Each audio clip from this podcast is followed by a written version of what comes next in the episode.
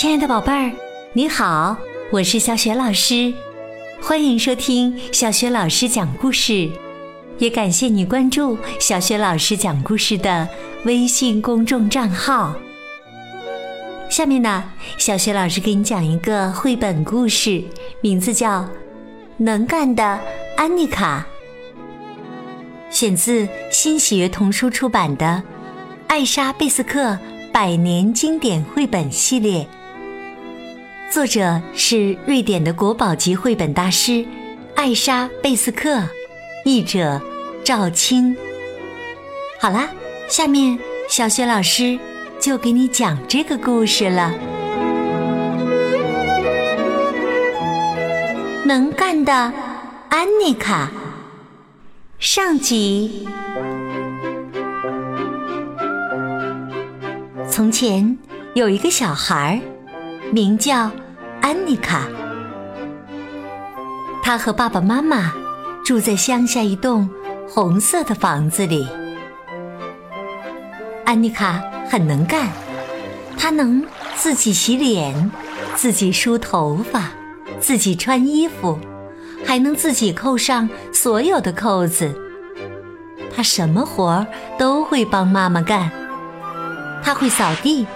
会在饭前摆好餐具，会把洗好的碗碟擦干，还会在妈妈给五月玫瑰挤奶的时候帮忙赶走苍蝇。五月玫瑰是他家的奶牛。安妮卡有自己的玩具，她有一只大象，那是姥姥给她做的生日礼物。她有一个娃娃，那是妈妈给他缝的。他还有一辆可以拉着走的小车，那是爸爸用木头给他做的。有一天，妈妈在厨房里烤面包，安妮卡刚刚拿出她的玩具，妈妈就说：“你知道吗，安妮卡？我很担心五月玫瑰会从牧场围栏的洞里跑出去。”安妮卡问：“围栏怎么会有洞呢？”妈妈回答：“不知道是谁弄的，但我今天早晨看见了。”安妮卡问：“我们不需要把洞修好吗？”妈妈说：“哦，我们当然要修的。爸爸回家后就会去修。只是在这之前呢。”我们得保证，五月玫瑰不会从那儿跑到苜蓿地里去吃草。安妮卡问：“五月玫瑰为什么不能去苜蓿地里吃草呢？”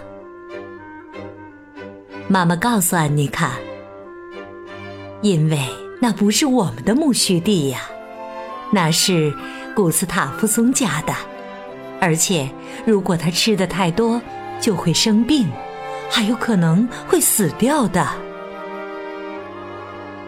那我这就去牧场看着五月玫瑰。安妮卡说完，就拿起挖沙子的小桶出发了。不过，她没有找到她的小铲子。她走了一段路之后，遇到了一条大狗。大狗问。嗡嗡，你看到我是不是特别害怕呀？安妮卡说：“不，我一点也不害怕，因为你看上去很友好。”大狗问道：“你要去哪儿啊？”安妮卡说：“去牧场看这五月玫瑰。”跟我走吧。我家有几只可爱的小兔宝宝，我带你去看看。”安妮卡回答道。“不，不行，我必须得去看着五月玫瑰，不能让它从围栏上的洞里跑出去。”大狗说。“那再见吧，不过如果你需要帮忙，就叫上我。”“好，谢谢你。”说完，安妮卡继续往前走。他又走了一段路，遇到了吹牛大王奥勒。吹牛大王奥勒问：“你要去哪儿啊？”安妮卡说：“去牧场看着五月玫瑰。”奥勒建议说：“跟我走吧，我们一起钓鱼去。”安妮卡回答他：“不行，我不能跟你去。五月玫瑰有可能会从围栏的洞里跑出去。”吹牛大王奥勒说：“嗨，不就是五月玫瑰吗？我会给你钓一条比五月玫瑰大两倍的鱼。”不了，谢谢，我不想要。说完，安妮卡继续往前走。他来到牧场的围栏前，因为锁的位置太高了。他打不开围栏。正当他努力尝试的时候，一个背着个大口袋的老伯伯从远处走来。老伯伯喊道：“别去动围栏，你这淘气包！”安妮卡说：“可我必须得进去照看五月玫瑰呀。”老伯伯说：“哦。”原来是这样啊！我是不是吓到你了？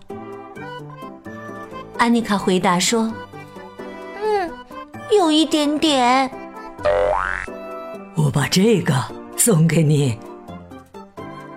老伯伯说着，便从袋子里拿出一把崭新的木勺。这个可以用来配你的小桶。他边说边把勺子递给了安妮卡。安妮卡行了个礼，向他道了谢。老伯伯帮安妮卡把门打开，又在他身后把门关好。安妮卡走进牧场，她过去和五月玫瑰打了个招呼，然后就去找围栏上的洞。当他看到洞旁不远处就是沙坑时，他很高兴。爸爸经常在这个沙坑里挖沙子，修建他们家院子里的小路。安妮卡心想：现在我可以一边照看五月玫瑰，一边堆沙堡啦。于是他坐在那里。用细木勺挖起沙子来，堆起一个又一个漂亮的小沙堡。五月玫瑰好奇地走过来，闻了闻安妮卡的沙堡，突然用力拱了一下，一个沙堡被弄塌了。讨厌，五月玫瑰！安妮卡用木勺打了一下奶牛的鼻子。五月玫瑰委屈地转过身去。这时，他一眼就看到了围栏上的洞，于是，一路小跑，穿过那个洞，来到苜蓿地里。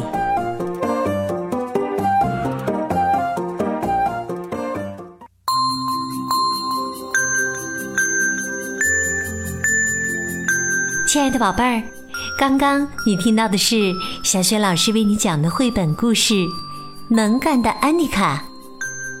宝贝儿，故事当中的小女孩安妮卡非常能干，她能自己洗脸、自己梳头发、自己穿衣服，还能自己扣上所有的扣子。她什么活儿都会帮妈妈干，会扫地，会在饭前摆好餐具。会帮妈妈把洗好的碗碟擦干，还会帮妈妈看奶牛。宝贝儿，你都帮爸爸妈妈做过哪些家务活儿呢？欢迎你通过微信告诉小雪老师和其他的小伙伴儿。小雪老师的微信公众号是“小雪老师讲故事”，也欢迎宝宝宝妈来关注微信平台上，不仅有每天更新的绘本故事，还有小学语文课文的朗读以及小学老师的原创教育文章。如果喜欢，别忘了随手转发。我的个人微信号也在微信平台页面当中，可以添加我为微信好朋友。好了，能干的安妮卡，下一期当中我们再见。